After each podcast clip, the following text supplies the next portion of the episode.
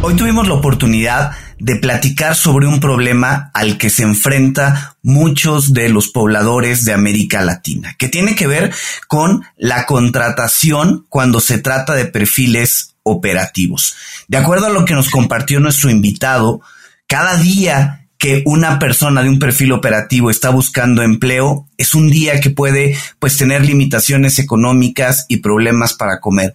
Entonces se complica muchísimo pues la vida laboral de todo este perfil de la población. ¿No te parece, Adolfo? Absolutamente. La verdad es que es una, una idea abordar este problema como una forma de resolver, como bien lo menciona, una situación de impacto social. Y es por eso que Sebastián Arce Rubio, quien es nuestro invitado y además co-founder y director de estrategia de hoytrabajas.com, nos habla que su oferta de valor es encontrar o ayudar a encontrar a las empresas personal operativo en solo cinco días. Ellos, luego de haber pasado por un proceso por Y Combinator, ya tienen tres años operando en el mercado, primero en Colombia y ahora en México. Un episodio que totalmente recomendamos que lo escuches aquí en Cuentos Corporativos. Hola, ¿estás listo para escuchar este cuento? Vas a disfrutar de grandes historias y valientes protagonistas. No pelean con dragones, pero peor aún, se enfrentan al mundo real. Y como todo cuento, este también empieza con un había una vez. Que lo disfrutes. Adrián, según la encuesta nacional de ocupación y empleo, la ENOE en México, las redes personales se mantienen como la vía principal para encontrar trabajo. Por lo menos eso es lo que opina el 56% de los trabajadores en México. ¿Tú qué opinas? ¿El networking puede ser más importante que el currículum vitae? Híjole, qué difícil pregunta, Adolfo, y no sé, mi, mi impresión es que no va a haber una respuesta correcta, pero bueno, voy a salirme por la vía menos comprometedora para tu pregunta. Eh, creo que los dos tienen un grado de importancia. Si no tienes una buena red de contactos vas a perder oportunidades porque hay muchas que no se publican en los portales de empleo. Pero por otro lado, si tu currículum no es atractivo, si tu currículum no llama la atención, si no es el adecuado, vas a tener claramente dificultades para ser seleccionado. También dependerá mucho del tipo de empleo que estás buscando, ¿no? Porque hay muchos portales de empleo, eh, empezando por el mismo LinkedIn, pero muchas veces ocurre que en lo que se refiere al mercado operativo, probablemente estos portales son insuficientes. Por eso hoy vamos a platicar con una persona que cofundó una startup en Colombia, la cual se está expandiendo por América Latina y que tiene como oferta de valor ayudar a las empresas a encontrar personal operativo en solo cinco días.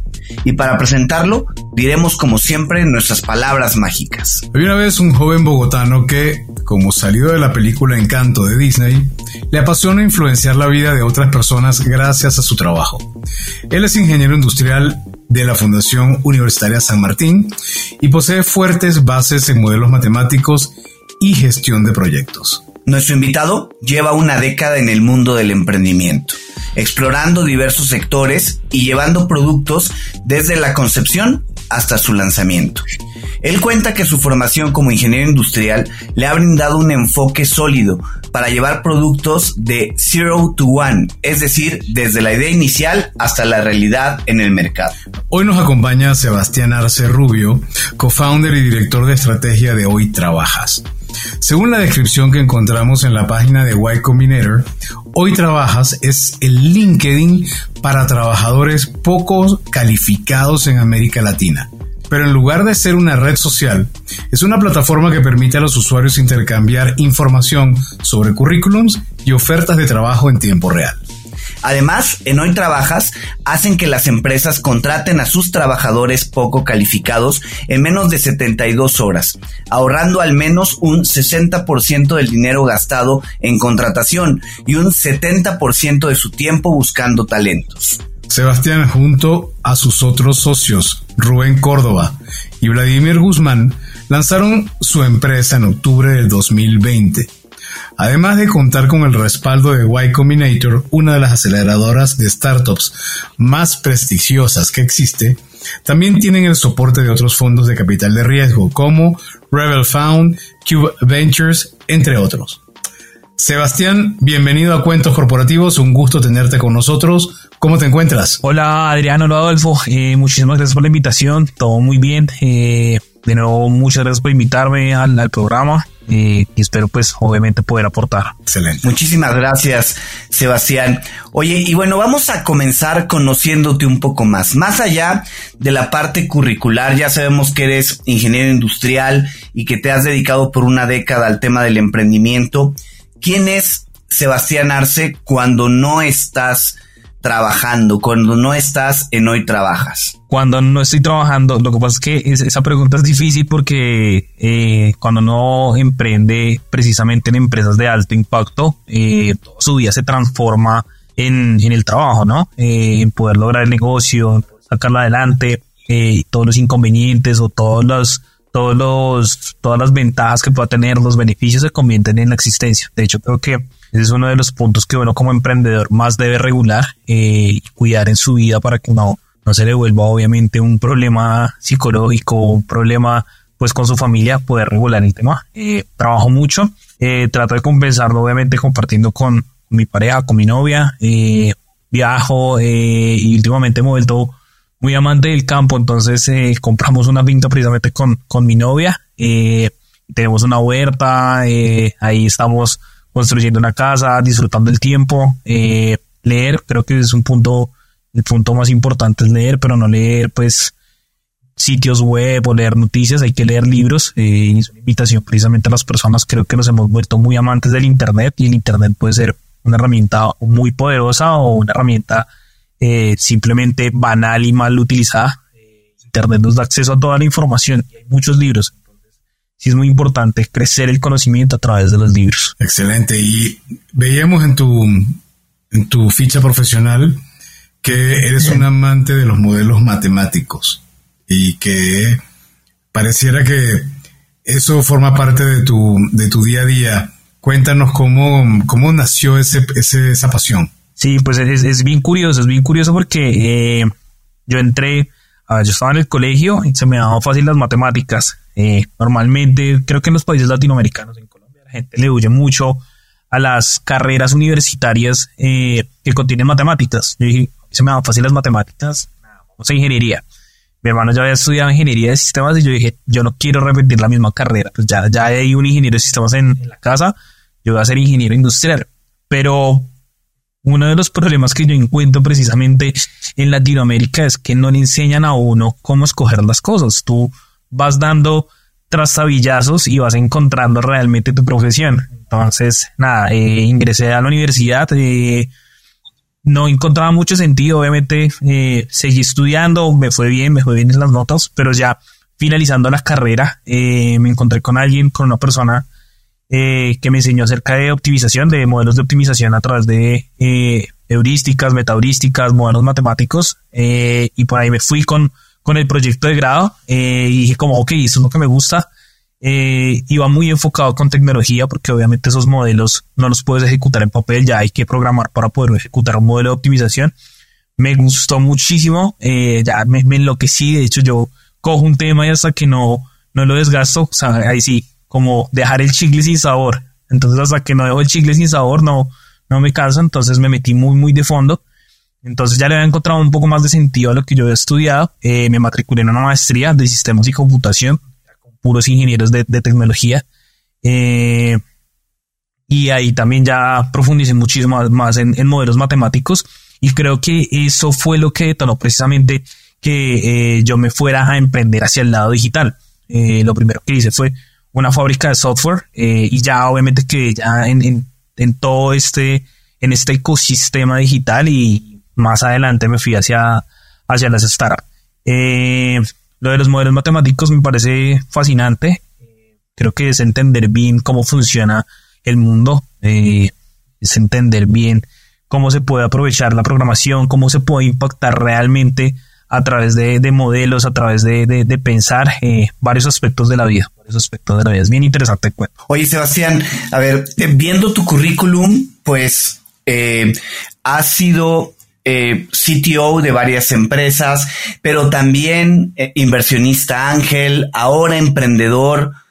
¿Cuál es tu verdadera vocación? ¿Qué es lo que te llama realmente dentro de las empresas, dentro de los emprendimientos?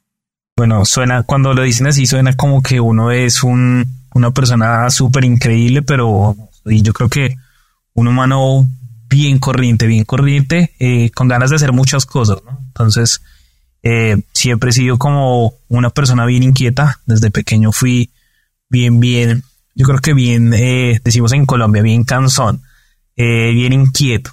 Entonces, eso me ha permitido siempre tener la facilidad de poder explorar. Creo que tengo un poco margen de miedo normalmente, entonces puedo, digamos que saltar hacia el vacío para poder encontrar las cosas. Eh, si yo encontrara mi verdadera vocación, mi vocación realmente es emprender, pero emprender con sentido, emprender donde haya impacto. Eh, de hecho, yo le digo a muchas personas que, quieren emprender en, startups, eh, que dicen, ah, es que yo quiero hacer plata. Les digo, como hay muchas formas de hacer dinero, que es más fácil que startup. O sea, ve y te montas un puesto en una plaza de mercado, vendes las frutas, las compras a un peso, las vendes a 10 y vas a hacer muchísimo más dinero. Eh, si lo que quieres es impactar las vidas de las personas, este es el camino. Eh, y las startups más grandes que a mí me gusta seguir son las que generan precisamente impacto. Eh, por ejemplo, Uber. Uber es cambiando un modelo económico y en los países de economía emergente como en el que nos encontramos a nosotros, ayuda muchísimo porque las personas encuentran un ingreso extra a través de un vehículo que ya tienen. Entonces, donde yo me siento a gusto es precisamente creando, emprendiendo, emprendiendo en, en modelos de impacto. Eh, y en las partes donde más me gusta, donde más me siento como en poderme mover, es como llevando los proyectos un zero to one, eh, desde concepción de idea hasta que se puede eh, implementar el producto. Eh, ahí es donde me, gusta estar. ¿Te gustó ese libro, Zero to One? Sí, buen libro. Peter Thiel, ¿no? Ajá, correcto. Fundador de PayPal.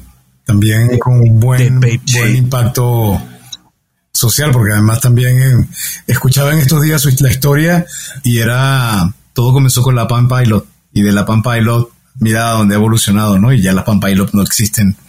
Y, y me quedo entonces con la idea de lo que es impacto social, el impacto social en el caso de lo que ustedes trabajaron, cómo, como dirían en México, les cayó el 20 o cuál fue ese aha moment que los hizo llevar a reflexionar sobre el tiempo que tardan las compañías en contratar personal que creo que lo denominamos productivo, ¿no? No, ah. personal operativo. operativo. Personal operativo, correcto. Eh, bueno, aquí un poquito, un poquito, voy a devolverme un segundo y es cuando hablo de impacto, impacto social, eh, realmente no puedo hacer impacto social a través de muchas cosas, necesariamente pues tiene que ser una ONG, de hecho ya cuando uno trabaja puede generar impacto y mejorar la vida, la calidad de vida de las personas, eh, empieza uno por los colaboradores, ¿no? Entonces, desde ahí se empieza a generar impacto. Creo que son las motivaciones reales del emprendedor las que hacen que un proyecto, eh, de nuevo, tenga ese, componente social. Ahora, eh, cuando nosotros empezamos a, a mirar acerca de hoytrabajas.com, empezamos a mirar el comportamiento de la economía eh, en economías emergentes en las que nos encontramos. Entonces, no sé si ustedes sabían, pero por ejemplo, un latinoamericano eh, pobre se demora cinco generaciones, ni siquiera, o sea, una familia realmente se demora cinco generaciones en salir de la pobreza. Eh, y el tema es que las personas que normalmente eh, se encuentran en LinkedIn o trabajan en startups son personas que no van a sufrir de empleo, probablemente en algún instante se van a demorar, pero no van a sufrir por dejar de conseguir su trabajo o no están tan preocupados porque si no deben ganar este mes eh, no van a poder eh, hacer un mercado, no van a poder llevar ingresos a sus hogares.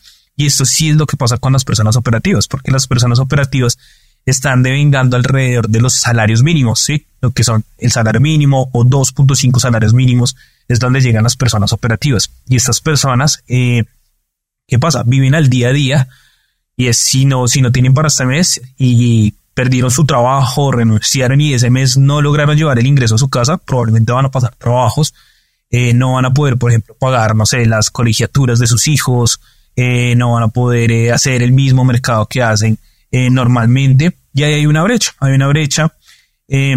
¿Cuál es la brecha que existe? Y es muchas empresas tienen ofertas de trabajo, pero todavía, todavía hay muchas más personas buscando estas, estas ofertas laborales.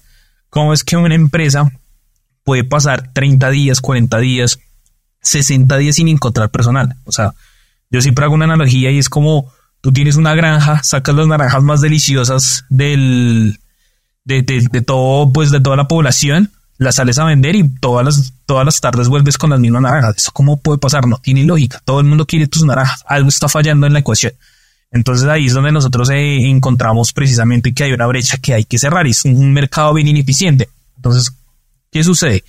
Las empresas eh, que están buscando personal creen que agregar muchos candidatos a su, a su proceso de selección, a su proceso de reclutamiento, va a resultar beneficioso. No, no piensan nunca en mejorar su embudo, no piensan nunca en mejorar las condiciones laborales, nunca piensan en el candidato, solamente piensan que metiéndole más candidatos van a hacer mejor el trabajo. Y el candidato piensa exactamente igual. Piensan que, ah, si yo aplico muchas ofertas laborales, eh, pues probablemente en algún lado me van a contratar. No piensa si esa oferta se ajusta realmente a su perfil, si realmente está preparado para realizar esas funciones y ahí hay una ineficiencia en el mercado y es donde nosotros queremos entrar. Ahora bien, la pregunta es cuando nos dimos cuenta, eh, no es tan sencillo porque ¿qué pasa con, con los emprendimientos de alto impacto?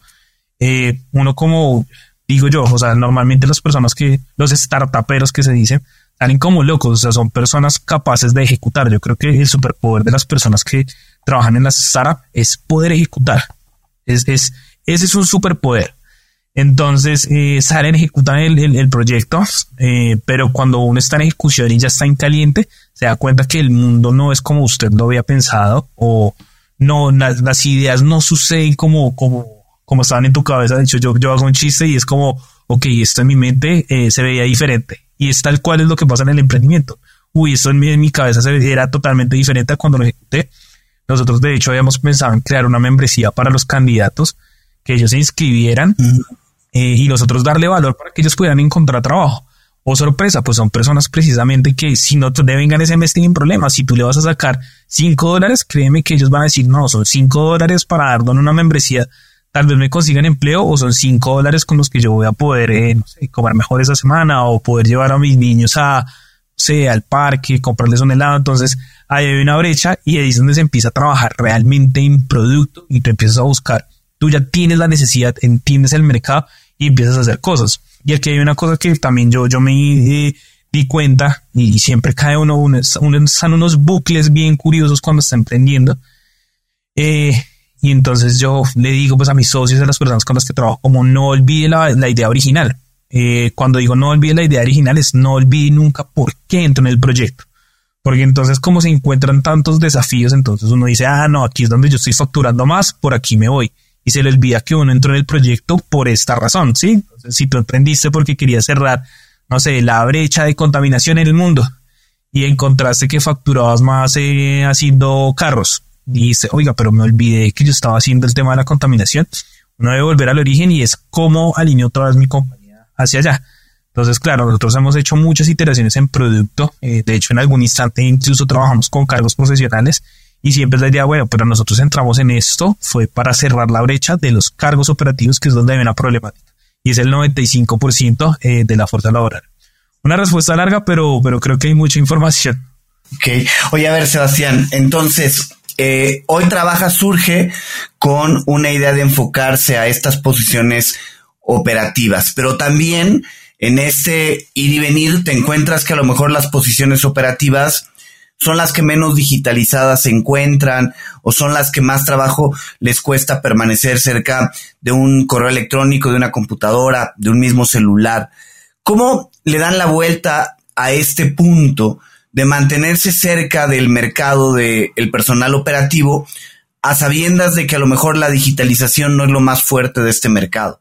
Ok, eh, de nuevo, ahí, ahí me parece chévere recapitular un poquito hacia atrás de la respuesta que les di para, para darle para, para hacerlo un poco más gráfico. Y ese, entonces, claro, uno se encuentra con usuarios que no son 100% digitales o usuarios que, por ejemplo, están un poco más maduros en su edad y, por, y por su capacidad eh, económica no han tenido todos los dispositivos móviles. Entonces, lo más fácil es, pues, salte de ese nicho y vete a trabajar con las personas eh, profesionales o vete a trabajar con personas mucho más preparadas. Eso es lo que uno piensa normalmente y es lo que lo lleva a uno a la necesidad de emprender y de facturar. Eh, entonces ahí es donde les digo, uno tiene que limpiar de nuevo su visión y, hey, yo por qué entré acá. Entonces uno entra a, a este mercado.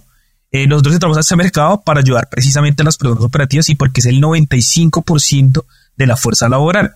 Entonces ahí nosotros dijimos, ok, aquí hay una oportunidad. Eh, ¿Qué tienen todas estas personas? Todas las personas tienen un dispositivo hoy, porque todo el mundo en Latinoamérica ya tiene un smartphone, porque por más que seas mayor, igual tu hija o tu hijo te da un teléfono para poderte comunicar, para saber dónde estás, para saber que no te ha pasado nada, para yo poder hablar con mi papá. Y le han dado un smartphone. Y todos los smartphones tienen una aplicación en particular y es WhatsApp. Entonces, eh, ahí nosotros analizamos eh, los canales por los cuales podíamos eh, ingresar, hacerle un poco más sencilla la vida al usuario y por WhatsApp hacemos gran parte de nuestro proceso. a través de WhatsApp un candidato se puede registrar, puede completar su perfil, puede aplicar una vacante. Nosotros, por ejemplo, tenemos un flujo que lo llamamos el, el, post aplicación, que es tú le das clic en la plataforma, aplicas a la, a la oferta, pero te van a salir unas preguntas que, digamos que valían si haces match con esta oferta laboral. Eh, eso en un principio era a través de una aplicación web, eh, tenía una buena tasa de conversión, pero cuando lo llevamos a WhatsApp, obviamente las tasas eran increíbles eh, y el engagement fue mucho mayor. Entonces uno lo que tiene que hacer es sí, encontrar como los canales donde, donde vale la pena estar. por ejemplo, además de WhatsApp, ahorita estamos también trabajando con, con una cosa que uno diría que es casi como irracional, porque es como imprimir la tecnología y es muchas personas buscan todavía eh, trabajo en los locales. Entonces, por ejemplo, ahorita estamos colocando los QR en los donde los mismos eh, clientes de nosotros para que puedan aplicar y tengan otro recurso. Hasta bueno, en vez de colocar el letrero que dice se busca personal ambos sexos, nada entonces coloca el código QR para que una vez lo puedas escanear y puedas ver si es tu perfil, ¿no? Tal cual, tal cual. Ok, pero ese código QR se lee directamente en el teléfono con la cámara, parte de cámara, o hay que leerlo con la aplicación de Hoy Trabajas? No, lo puedes leer, lo puedes leer eh, a través del dispositivo. Nosotros eh, tenemos así aplicación web, nosotros hacemos nuestro canal principal es eh, la plataforma, aplicación web, y nuestro segundo canal es tal vez WhatsApp, a pesar de que el volumen es de transacciones mucho más alto, pero sí todo depende de lo que podamos hacer en desarrollo. No hemos querido sacar aplicación móvil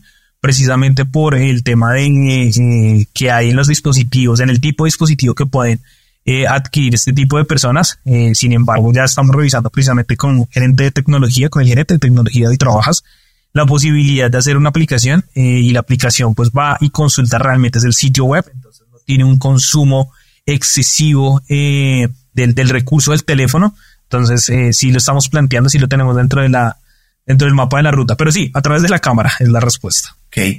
Oye, Sebastián, y bueno, eh, ustedes fueron seleccionados por Y Combinator. ¿Cómo fue este proceso? Platícanos un poco de qué significó para hoy trabajas ser seleccionados por pues esta gran, gran este, incubadora de negocios.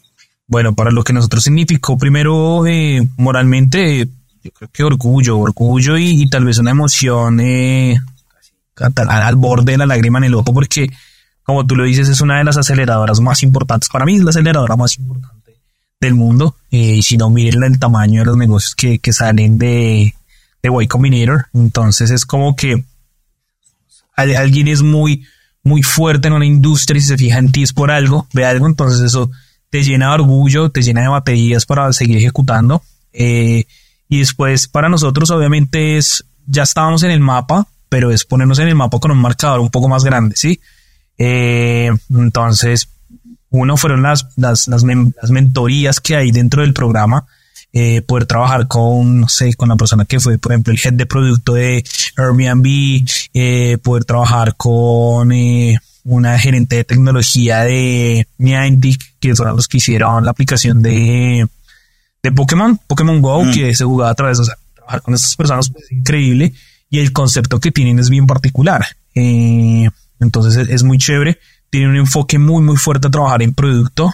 Como trabaja en producto, eh, dicen cosas como tenga nada más cinco clientes y enamórelos. Si usted tiene cinco clientes y los enamora, usted va por buen camino. O sea, no, no te dicen tanto como si usted no vende más clientes, eh, acaba la empresa. No, quita sus usuarios. Eh, de hecho, el eslogan de ellos es como build something that people love. Algo así, construya algo que, que su usuario ame. Entonces, eh, es, es, bien, bien bonito el impacto. Eh, adicionalmente de eso, pues obviamente el network que tiene Y Combinator en cuanto a los mismos emprendedores y fondos de inversión, pues es, es muy beneficioso para uno. Eh, eso combinado pues con el demo de y demás, nos, a nosotros nos impulsó un montón y supremamente agradecidos con el programa de, de Y Combinator. Buenísimo. Bueno, entonces ahora hemos estado coqueteando un poco, dándole la vuelta, pero periféricamente a hoy trabajas. Y ahora sí, vamos a centrarnos en qué hacen, su oferta de valor y por qué vinieron a cambiar o cómo sienten que va a cambiar el, el mercado del sector laboral del, de los trabajadores operativos. Te vamos a preguntar eso, pero al regreso después de este corte. Ya regresamos. Adrián, ¿te imaginas conocer la historia de grandes empresas como Bimbo, Lego, Barbie, Crayola, Kleenex incluso, pero esta vez narrada desde la óptica de los niños? Adolfo, es cierto que ninguna marca llegó a ser lo que es de forma inmediata. Siempre hay historias con altas, bajas, problemas con socios, productos que se descubren prácticamente de la nada, hasta incendios. Y conocer la historia de esas grandes empresas y marcas es algo muy interesante que puedes encontrar en Cuentitos Corporativos. Cuentitos Corporativos, el nuevo proyecto de cuentos corporativos, surge gracias a la inspiración que nos dan Mariana y Paulina, narradoras de estas historias. No se lo pueden perder en cualquiera de sus plataformas preferidas. Recuerda, Cuentitos Corporativos es un proyecto de cuentos corporativos media y lo encuentras en cualquiera de tus plataformas favoritas. No te lo pierdas. Muy bien, Sebastián. Entonces, hemos entendido cómo empezaron a evaluar este mercado, eh, tu, tu interés en participar en un proyecto que fuera de impacto social, de alto impacto, de cómo o Y se fija en ustedes y ustedes hacen todo el proceso para además ir a un esquema también donde habrán levantado una ronda pre-seed, ya nos contarás un poco acerca de eso, pero todavía no hemos palpado directamente cuál es la oferta de valor, el diferenciador. De hoy trabajas de cara a los empleadores y de cara a los empleados. ¿Cómo lo presentas? Eh, lo que nosotros hacemos es mejorar la dinámica que hay eh, en la consecución de empleos y candidatos eh, a través de nuestra tecnología, mejorando los embudos de conversión. A las empresas les decimos, les entregamos candidatos que realmente funcionan para su proceso en menos de cinco días, a diferencia que otras plataformas entregan volúmenes mucho más altos, con nosotros todos nuestros candidatos cumplen con sus exigencias en tiempos muy cortos. Al candidato lo que le decimos es, aplique realmente a ofertas que funcionen para su perfil eh, y no aplique a muchas, sino a pocas vacantes eh, y nosotros lo vamos guiando a través del proceso para que encuentre un trabajo que sea funcional para usted. Eh, ¿Qué es lo que nosotros hacemos ya obviamente en la ejecución de esto? nosotros le vendemos a las empresas, las empresas compran una membresía con nosotros para publicar las ofertas a través de nuestro portal eh, ellas publican, se les hacen una serie de preguntas eh, donde se parametriza muy bien las necesidades de la oferta. Los candidatos ingresan a hoytrabajas.com, eh, se autentican, eh, la autenticación es, perdón, se registran, el registro es bastante sencillo y a medida que van avanzando, la plataforma les va pidiendo más información. Entonces, y les va pidiendo información necesaria, que ese es otro, otro punto para nosotros hacer más sencilla la plataforma. Eh, entonces aplicas a través de, aplicas a una oferta y dependiendo de la oferta, él te va a pedir una información. Eh, si ya tenías la información, pues no te la va a volver a solicitar. Por ejemplo, si, si, si no es remoto, sino que es presencial y se necesita la ubicación geográfica, te la pregunta en una oferta y no te lo va a volver a, solicitar, sino después de cierta cantidad de tiempo. Cuando nosotros tenemos esa información, lo que hacemos es un match entre las necesidades de la oferta eh, y los conocimientos del candidato y ahí lo pasamos como a un segundo, segundo paso. Ese segundo paso pues está impulsado ahora por lo muy, muy trending que es eh, inteligencia artificial. Entonces hacemos una prueba, eh, generamos unas preguntas cerradas y unas preguntas abiertas. Las cerradas pues son sencillas, simplemente son de sí o no, pero las genera la inteligencia artificial. Y donde están los chéveres son las preguntas abiertas, donde sí tienen conocimiento realmente del cargo. Eh, si pasan estas pruebas, enviamos los candidatos a, la, empresa y le solicitamos a la empresa pues con mucha insistencia que por favor eh, califiquen a los candidatos, eh, den retroalimentación, si nos, que nos digan si tienen al, eh, al candidato en algún proceso o si lo contrataron, porque toda esa información es la que nos interesa darle al candidato. ¿Qué pasa? Los candidatos eh, normalmente en Latinoamérica y en cualquier parte del mundo realmente no importa ni siquiera la economía, aplican a las ofertas laborales y nadie les dice, o sea, nadie les dice como si funcionaste, no funcionaste, te vamos a llamar, te llamamos en tres días, no, no quedaste, y si no quedaste fue por, por esto, eh, porque te faltó este conocimiento, porque te faltó seis meses de experiencia, no le dice nada al candidato, es terrible. Y eso es también uno de nuestros puntos fuertes de nuestra plataforma.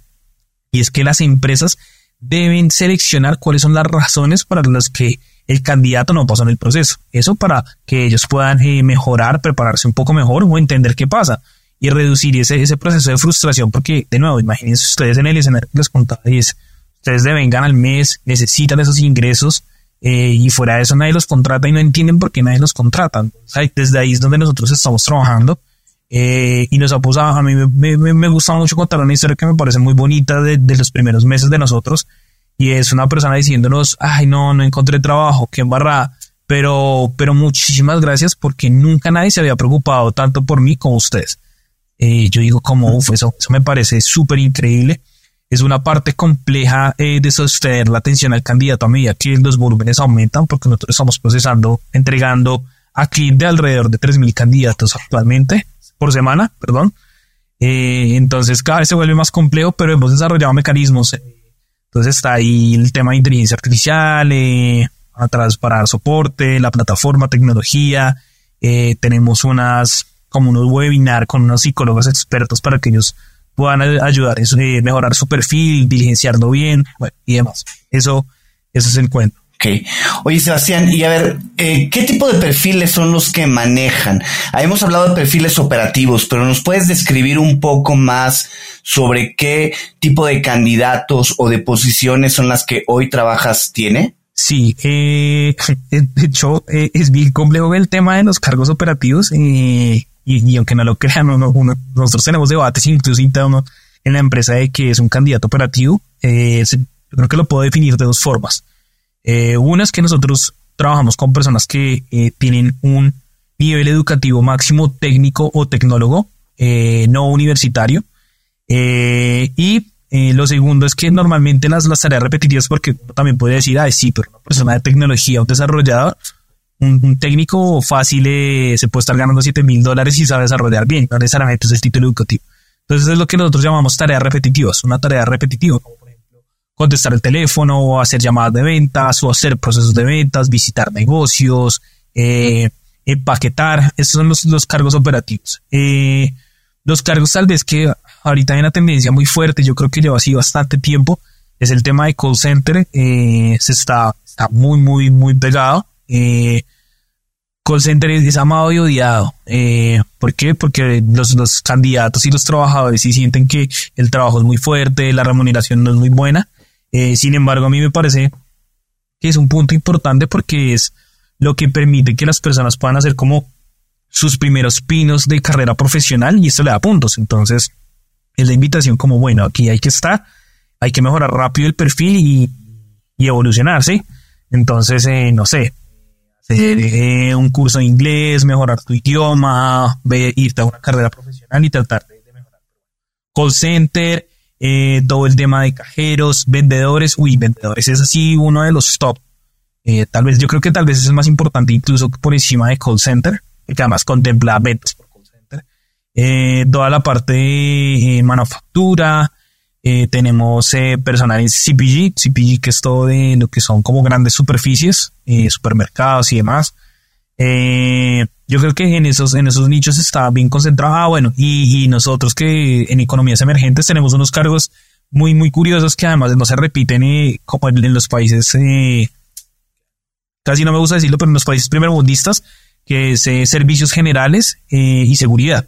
Obviamente no los tienen por el, por el costo, pero nosotros en, en, Latino, en, sí, en Latinoamérica, uf, son, son unos cargos súper demandados y también ahí tenemos muchísimas vacantes. ¿Y mm, en algún momento tienen ustedes algún tipo de validación de credenciales, de mm, antecedentes algo similar? Sí, de hecho acabamos de sacar una funcionalidad que hace eso. Eh, lo estamos haciendo eh, a través de, un aliado. Entonces validamos, lo hacemos, es una validación de fuentes públicas, lo llamamos nosotros, que es entonces en Colombia pues evalúan eh, Policía Nacional, que no hayas estado en un juzgado, que no tengas demandas, que no estés buscado por la Interpol, que no tengas un proceso de demanda de alimentos.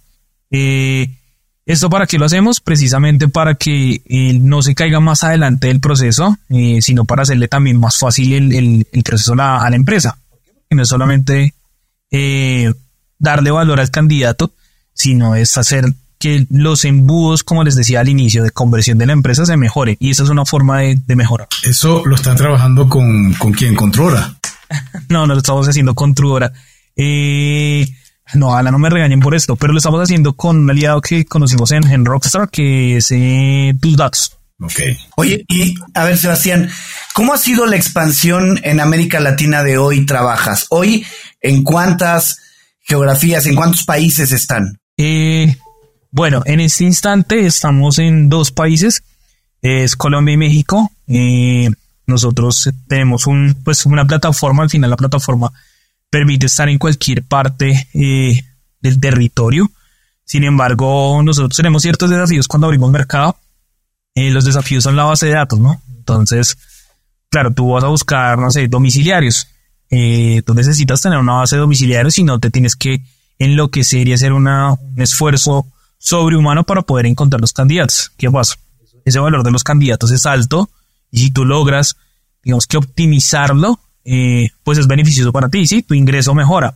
Entonces tú quieres que esos domiciliarios tú poderlos eh, presentar a muchas compañías hasta que ellos consigan trabajo y sea interesante para ti. Si está, si se, que si extiende mucho la operación, deja de ser eficiente y lo financiero tendría que ser casi que ilimitado. Entonces, estamos en, en, Colombia y México. México estamos bien concentrados en algunas zonas. Ciudad de México, eh, Guadalajara, bueno, todo el estado de México, eh, Guadalajara eh, y Monterrey. Sin embargo, pues, de nuevo, cuando uno habla con compañías como Oxxo, pues ellos no te van a contratar si estás en una sola parte, ¿no?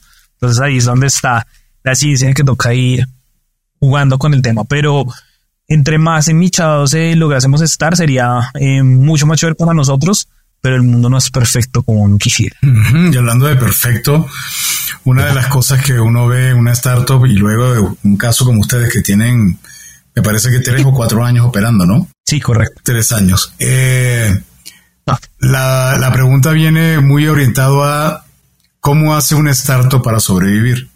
¿Por qué? Porque por una parte vienen las dificultades económicas. Eh, me, aquí me refiero un poco más al, tema de con los fondos que cuentan. O viene también relacionado al, al product market fit y el tiempo en que logran alcanzarlo.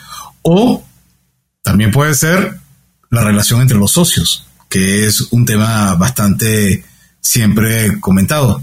En el caso de hoy trabajas, ¿cuál sientes tú que ha sido de los de estos tres elementos el mayor reto? Eh, uy, eh, bueno, ¿cuáles, ¿cuáles eran los retos? Entonces era socios, eh, capacidad financiera y product market fit. Así es. uy, yo creo que encontrar product market fit definitivamente es uno de los puntos más complejos porque con la parte financiera tú puedes luchar. Yo creo que la parte financiera se compensa un poco con, con la pasión que tú tienes y con el amor. Entonces, si tú dices como, bueno, yo tengo que cortar, tengo que sacar a todas las personas, pero están los founder y con pasión y todo, a ti no te importa estar de cero, tú siempre lo estás impulsando.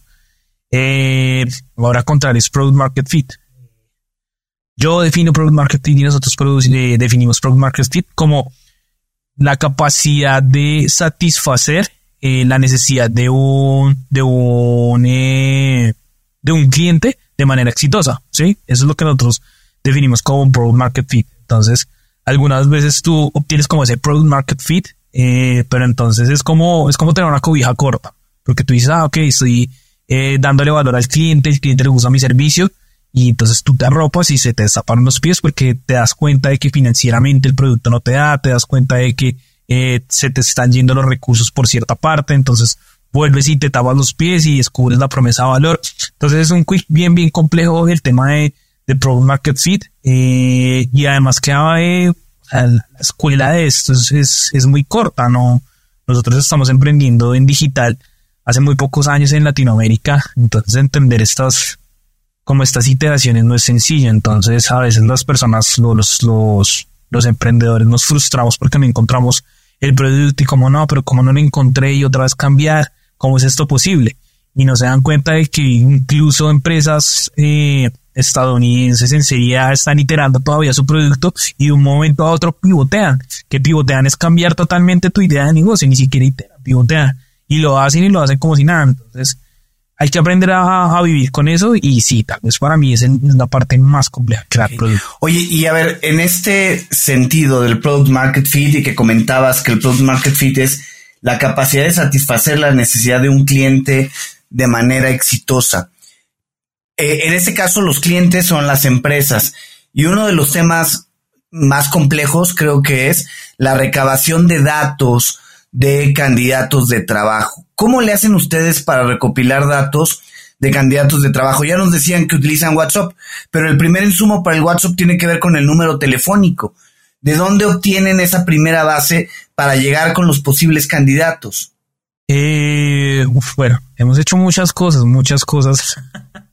hemos hecho muchas cosas que tal vez no pueda contar, pero bueno, eh, de nuevo, nosotros lo que hacemos es en el registro, eh, las dos cosas que somos más incisivos en solicitar es el número de teléfono y el correo electrónico. Eh, ya nos dimos cuenta hace ya mucho tiempo que uno de los desafíos es que te pongan un número eh, real, porque la gente fácil te pone 1, 2, 3, 4, 5, 6, 7, 8, 9 para salir del paso. Y si nosotros no tenemos WhatsApp, casi que no podemos operar. Entonces, en el registro tenemos una validación y validamos que el número exista a través de WhatsApp, ¿sí? A veces las personas tienen un, en, Latinoamérica pasa mucho, tienen un número de llamadas y un número de WhatsApp. Entonces nosotros validamos siempre que sea WhatsApp y le decimos a las empresas, por lo menos, por lo menos usted se va a comunicar siempre por WhatsApp con los candidatos. Entonces, bueno, para traer candidatos, ¿qué hacemos nosotros? Eh, trabajamos con el gobierno, con ferias laborales, eh, actualmente, por ejemplo, eh, trabajamos con una entidad del gobierno que le ayuda a personas en Antioquia, eh, que es un departamento en Colombia, donde los paisas, sí, este, digamos que de, de, de economía baja, a mejorar su perfil, con ellos, ellos nos suben toda la base de datos, ahí lo procesamos, obviamente hacemos toda la parte de pauta digital, aunque la pauta digital no nos, no nos funciona muy bien porque los costos son muy elevados, pero hay que seguirlo haciendo, obviamente por lo que la marca representa pero nos funcionan mucho las ferias, nos funciona más estar presencialmente, nos funcionan los convenios. Eh, eso es lo que nosotros hacemos principalmente. Voy a decir una locura, Sebastián, y tú corrígeme y, tú dices, bueno, Adolfo, una pregunta seria, pero bueno, igual lo voy a preguntar. Yo creo que desde la web 1.0 y la web 2.0, eh, el tema de los portales de empleos siempre han estado presentes de una u otra manera. Desde la época de Monster, que era algo increíble, hasta los, los argentinos con Boomerang. En, en, México OCC es muy fuerte, LinkedIn ni hablar, y recientemente ha habido una ola de startups que también ha abordado en la parte de, de las portales de empleo en, en, cuentos. Hemos entrevistado a varios de colegas como Listo Pro y La Pieza. Entonces, para mí se me parece, llega un momento en que lo veo como como el mercado de, las web de citas. Es que, tampoco para de parar, ¿no? Este, no se detiene. Eh, como se Tinder y el, y el Bumble y todo lo demás. Entonces, la pregunta concreta es, ¿por qué sientes que este espacio continúa desarrollando después de tanto tiempo que se ha ido evolucionando a este punto? Es que todavía no se ha logrado alcanzar al nivel que ya satisface la demanda o bueno, sencillamente el cielo alcanza para todos. No, de hecho me parece una pregunta, me parece una pregunta interesante porque cuando tenemos así días difíciles nos sentamos a pensar con los socios hacia, con las manos en la cabeza porque estamos haciendo esto. Y como, como yo lo veo y como lo ve la empresa es que los portales existen, y le llaman, comillas, portales de empleo, eh, pero no son realmente portales de empleo, son avisos clasificados, avisos clasificados de nicho. Cuando tú tienes avisos clasificados de nicho, entonces yo le digo, es como, como tú vender un coche. Tú quieres vender un coche eh, y te llama todo tipo de usuario. Te llama el que tiene para comprarse un Ferrari, pero igual quiere mirar si tu Volkswagen está barato porque sí, porque quiere saber si se puede hacer un negocio y sacarle plata. Te llama el que tiene para comprar una motico muy chiquita, pero igual llama por si al día le va a alcanzar. Y los usuarios que realmente hacen matos contigo son pocos, ¿eh? Y todo el tiempo tú estás cansado como usuario de tener que levantar el teléfono y decir cómo nunca voy a vender mi coche. Entonces, no, no, no los vemos como plataformas de empleo, los vemos más como a veces clasificados de nicho. Eh, y porque salen tantos, porque no hay nadie que haya cambiado realmente el mercado. Sí está saliendo nuevos portales, pero no hay nadie que haya dicho como, hey, cambié la dinámica del mercado y está haciendo que esto funcione diferente. Eh, ahí es donde nosotros precisamente vemos oportunidad, por eso decimos que no le queremos entregar a las, a las empresas unos volúmenes excesivos de candidatos donde no se sabe si tienen interés en la oferta, si funcionan o no, si están en, en, en la ubicación geográfica. Nosotros decidimos en las compañías. Yo te entrego candidatos y candidatos que seguro pueden empezar tu proceso de, de selección, ¿sí? No tienes que preocupar de, de si funcionan o no, de, de, de, si tienen las condiciones que tú necesitas, de si no están de acuerdo con el salario. Ya yo lo validé. Y ahí es donde está la, la, la oportunidad. Eh, y en a los candidatos también no les dicen nada. O sea, a las empresas no le están solucionando con sus, con su, con su forma de ser clasificados, pero el candidato sí es que lo tienen totalmente abandonado. El candidato va, aplica y fuera de eso, además que los candidatos eh, que se desempeñan en cargos operativos ni siquiera les ponen atención, son como maltratados. Entonces no les dicen como, hey, no te contraté por esto, me dicen cómo está el estado de su proceso, no como aplique, es como si fuese ganado, digo yo, como si fuesen ganados, los meten en camiones y hasta luego. ¿Sabes dónde está la preocupación? Hay un verdadero interés y nosotros creemos que si nosotros vamos, podemos dar buen servicio hacia los candidatos, de nosotros tenemos una, una promesa de valor interesante hacia ellos. Oye, Sebastián, eh, comentaste o comenzaste tu participación con nosotros comentando que para ti es muy importante estar un, un emprendimiento de, de, impacto, que tenga impacto social. Eh, hoy trabajas lleva prácticamente tres años. ¿Cuál dirías que ha sido su impacto en la labor que se han tomado de la parte de los cargos operativos? ¿Cómo medirías lo que han logrado hasta ahora? Eh, la forma más fácil de medirlo es como, yo creo que casi no me gusta hacerlo porque es como van a gloriarse uno, pero yo creo que nosotros hemos colocado más de 100 mil personas en puestos de trabajo. Eh, esa es la forma de, de medir el impacto, eh, más todos los, los, los empleos directos que nosotros le hemos dado a nuestros colaboradores y una parte que uno no cree que, que lo hace y uno tiene que valorar también como emprendedor es que uno se, uno se trabaja a uno mismo y si uno se puede pagar pues debe valorarlo. Entonces ahí está también otro impacto social porque nosotros con nuestra propia organización llevamos precisamente también comida hacia, hacia nuestros hogares, somos, somos trabajadores de nuestra propia empresa, eh, pero sí, es, esa es la forma en que lo hemos hecho, eh, ayudando a, a, las personas a ubicarlas en puestos de trabajo. Y bueno, la última pregunta que tengo para ti sobre hoy trabajas, ya han pasado tres años, ¿dónde ves a hoy trabajas en los próximos cinco o diez años? eh, yo digo esto, la verdad es que yo digo que uno es como un niño, ¿no? Uno cuando emprende es, es como un infante. Entonces a mí me gusta soñar y nosotros decimos es tenemos que ser la plataforma de empleo eh, de cargos operativos más importante de Latinoamérica. Eso es lo que nosotros eh, visualizamos. Eh, queremos obviamente tener un posicionamiento bien fuerte en el mercado eh, y poder estar ayudando a muchas personas a, colocarse en su puesto de trabajo. No nos gusta tanto como el tema de ser un unicornio, estar en IPO, no, eso creo que no, no es por el camino porque esas motivaciones se convierten en un, como una carga muy pesada hacia tu espalda y se te olvida fácil eh, porque estás en el, en el negocio, ¿no? Porque estás haciendo una empresa que haga dinero eh, y que tenga el componente social. Para nosotros es ser la plataforma que más conecte personas en Latinoamérica con puestos de trabajo. Eso nos convierte en ser la plataforma más fuerte de toda Latinoamérica en empleo. Oye, y bueno, Sebastián, eh, como platicábamos antes de entrar al aire, en cuentos corporativos tenemos unas preguntas que compartimos con todos nuestros invitados y no podemos hacer la excepción contigo. Eh, ¿Te gustan los cuentos? Eh, sí, sí, me gusta, me gusta la lectura y los cuentos son chéveres. Ok. ¿Tienes algún cuento favorito o un, escritor de cuentos favorito? Eh, de cuentos, ah, es que a mí me gustan los cuentos, pero me gustan los cuentos de terror, pero, pero no, de aquí tengo, tengo, tengo uno para este caso. Pero si me dijeran así un escritor que me guste de cuentos, uy, Stephen King me parece, me parece tremendo y lo que hijo me, me, me parece súper chévere. Eh, sin embargo, un cuento que me parece muy chévere y tiene muchas lecciones y cada vez que uno lo puede leer, lo interpreta supremamente diferente, es El Principito. Eh, el Principito tiene cosas bien interesantes, eh, cómo valorar la imaginación, cómo valorar las relaciones personales, eh, la importancia de cuidar, comprender, eh, la importancia de la soledad, de cómo valorar también la soledad, significado de la vida eh, y, lo difícil que es el mundo adulto. Creo que El Principito es un gran libro para, para niños y para los adultos y los adultos que ya lo leyeron deberían leerlo de vez en cuando para, para sentirse menos solos en el mundo. Coincido contigo. ¿Y algún libro ya de cualquier género que tú recomiendas a quien están escuchando y que digan, wow, déjame buscar este libro que me lo recomendó Sebastián Arce? Eh, pues yo tengo uno que es muy, es muy básico, es muy básico, pero pues si ya lo leyeron, eh, recomiéndenlo por favor también.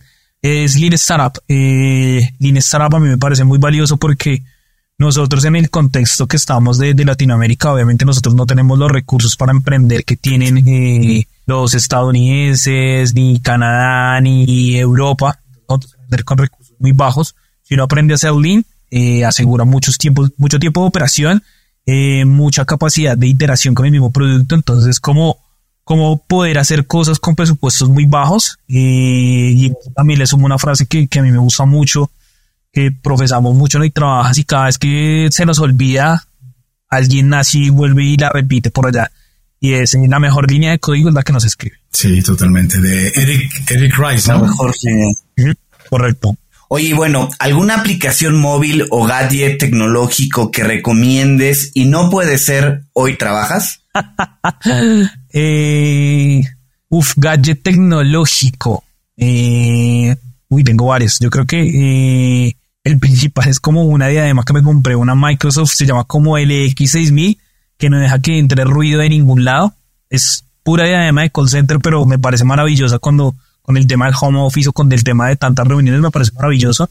Eh, y una herramienta que me ha parecido interesante, he estado trabajando muchísimo con, con ella, es Notion. Eh, al principio es bien compleja de entender porque tiene tantas cosas que uno como que le da tedio trabajar en ella, pero cuando uno entiende cómo funciona, que es un tema de bases de datos y tablas relacionales, le saca mucho partido a la herramienta. Totalmente. Dos o tres empresarios latinoamericanos que recomiende seguirle el paso. Que recomiende seguirle el paso. Uf, eh, yo creo que una de las personas así que, que me parece un emprendedor tremendo, eh, Simón, Simón Borrero, de, el CEO de Rappi, me parecen bien, bien, bien brutales, me parecen personas bien talentosas, eh, ya un poquito más avanzados.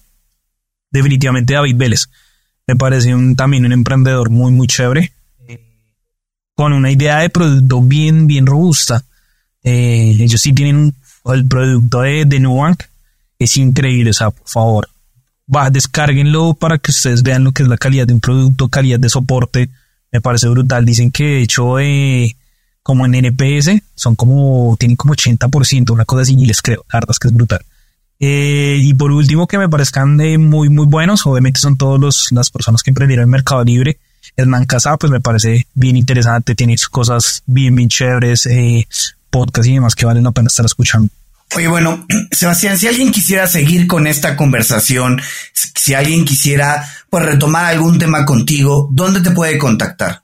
Eh, bueno, uno en LinkedIn, eh, es fácil encontrarme porque escriben Sebastián, hoy trabajas y seguramente voy a salir. Eh, el señor de los, el señor de los cachetes grandes, ese es eh, fácil me pueden encontrar, fácil me pueden distinguir.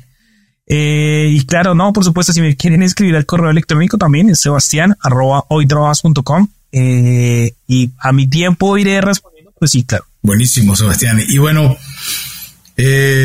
importante pedirte, por favor, tu mensaje final de reflexión para quienes están escuchando y quedaron inspirados con este episodio un mensaje de reflexión. Eh, el mensaje de reflexión tal vez es que uno tiene que ser consecuente con lo que uno está haciendo, con la etapa en la que se encuentra eh, y saborear el, el, camino eh, no pensar tanto en el final, sino irse saboreando el, camino del proceso. Es algo que es fácil profesar, difícil de practicar, de hecho a uno se le olvida, entonces uno como emprendedor no siempre se está dando yugo, látigo, se está enloqueciendo, eh, tratándose mal a sí mismo porque no, no está cumpliendo con lo que tiene y necesita hay que parar, reflexionar, porque uno ha llegado ahí, disfrutar el instante, respirar eh, y seguir haciéndolo y seguir haciéndolo y pensar en producto, cómo enamorar usuarios. Okay.